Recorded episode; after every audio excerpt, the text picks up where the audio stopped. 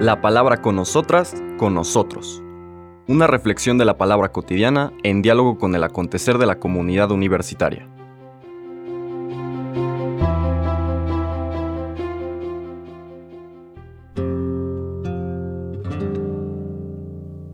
Hola, buenos días. Bienvenidas, bienvenidos a la palabra con nosotras, con nosotros. Hoy es viernes 18 de noviembre, final de esta trigésima tercera semana del tiempo ordinario, y también seguimos caminando por el capítulo 19 de San Lucas. Ayer nos habíamos quedado en el versículo 44 que nos presenta con, de una manera tan conmovedora el Señor Jesús llorando por Jerusalén, con ese dolor del corazón de Dios y no debemos de perder de vista esa enseñanza fundamental de nuestra fe cristiana de que la imagen o la transmisión plena, completa del misterio de Dios nos viene por el Señor Jesús. Recordamos aquel, aquella expresión del Evangelio de Juan, cuando el Señor le dice a Felipe, Felipe, tanto tiempo llevo con ustedes y no te has dado cuenta de que quien me ha visto a mí ha visto al Padre?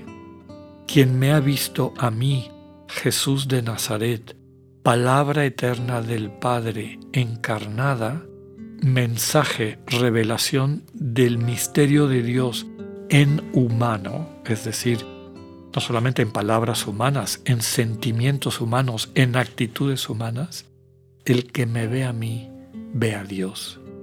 El que de veras deja que yo le restituya la vista, le restituya la sensibilidad, ve a Dios y desde Dios interactúa con sus hermanos y hermanas. Entonces, recuperamos toda esta enseñanza que culmina en esta, podríamos decir, confesión íntima de Dios. Lloro por ustedes, me conmuevo hasta las entrañas cuando me dan la espalda cuando no aprovechan estas oportunidades que les doy de una vida transformada, cuando les capacito para poder llegar a la comunión, a la fiesta, a la casa que les tengo preparadas. Recordamos todas estas imágenes tan lindas del Evangelio de, de Lucas que recuperábamos hace un par de días.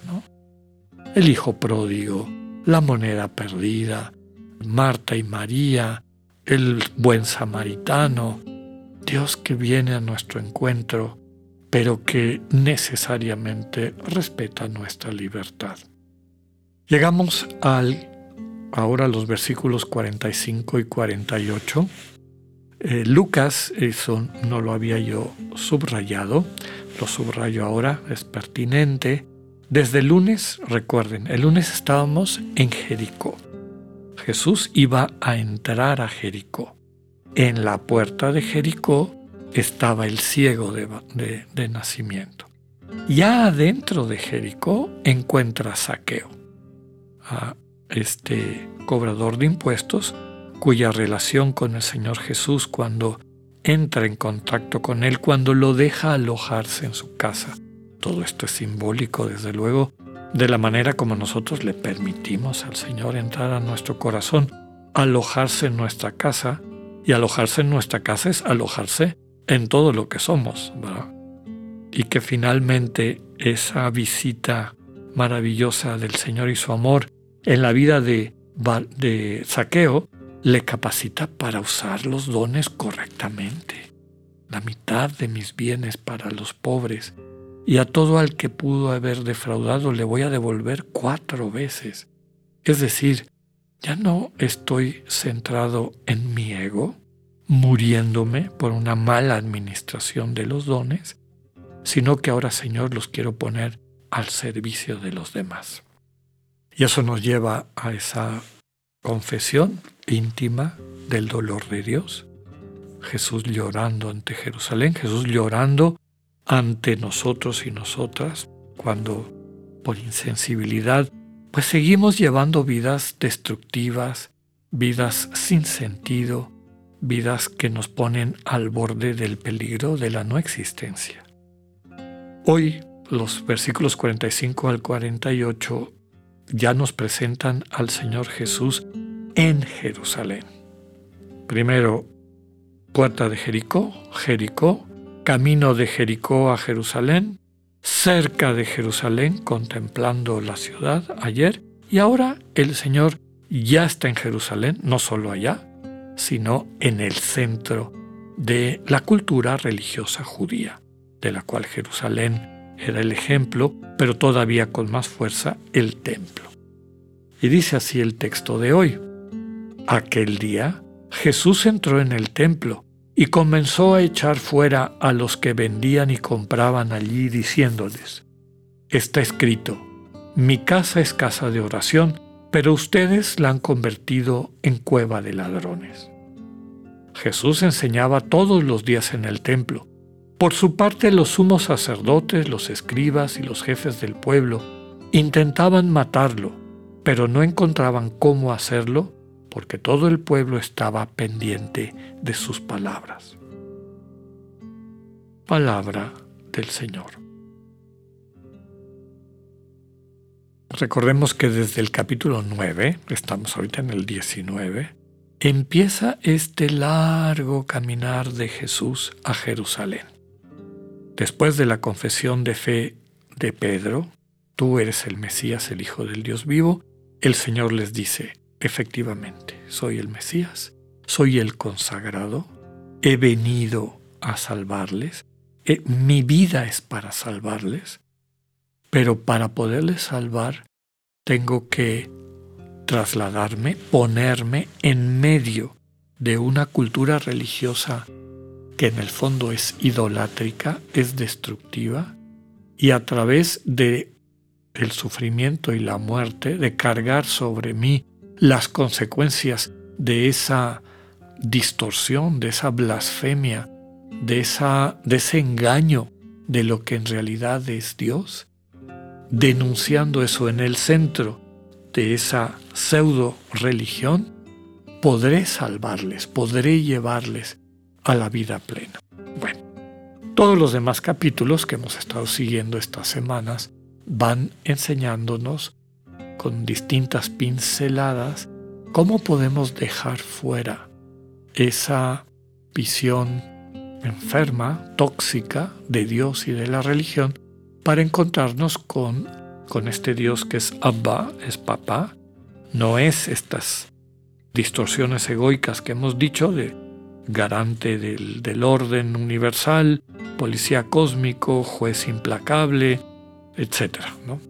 Sino que Dios es Abba, es papá cariñoso, cuya mirada amorosa transforma nuestros corazones cuando captamos que nuestra existencia es su alegría. Aquella experiencia fundante de Jesús en su bautismo, eres mi Hijo amado, eres la alegría de mi vida, que el Señor nos invita a todas y a todos a vivir, a experimentar. Toda su predicación ha sido eso. Y por eso esta denuncia fuerte. El templo, recuerden que el templo es símbolo del lugar del encuentro. Es el lugar donde es el espacio donde la gente va a encontrarse con Dios. Y el Señor dice, este que debía ser el espacio del encuentro, ustedes lo han convertido en una cueva de ladrones. Es decir, se ha pervertido el sentido de la, de la religión y de la relación con Dios.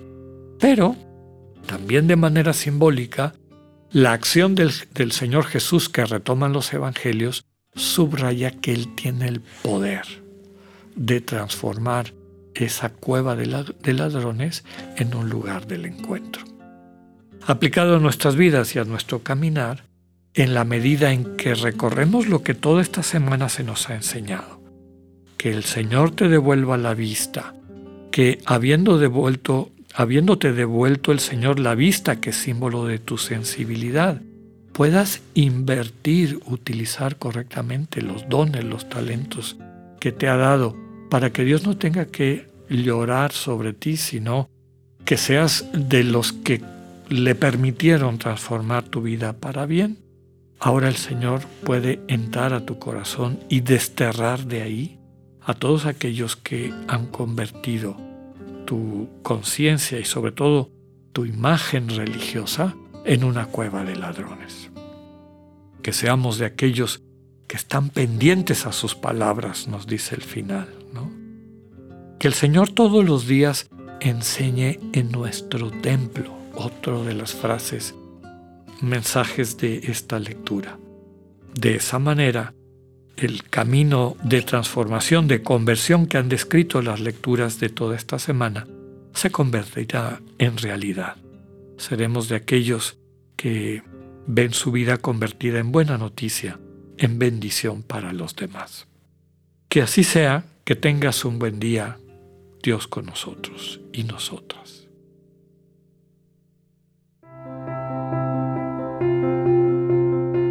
Acabamos de escuchar el mensaje del Padre Alexander Satirka.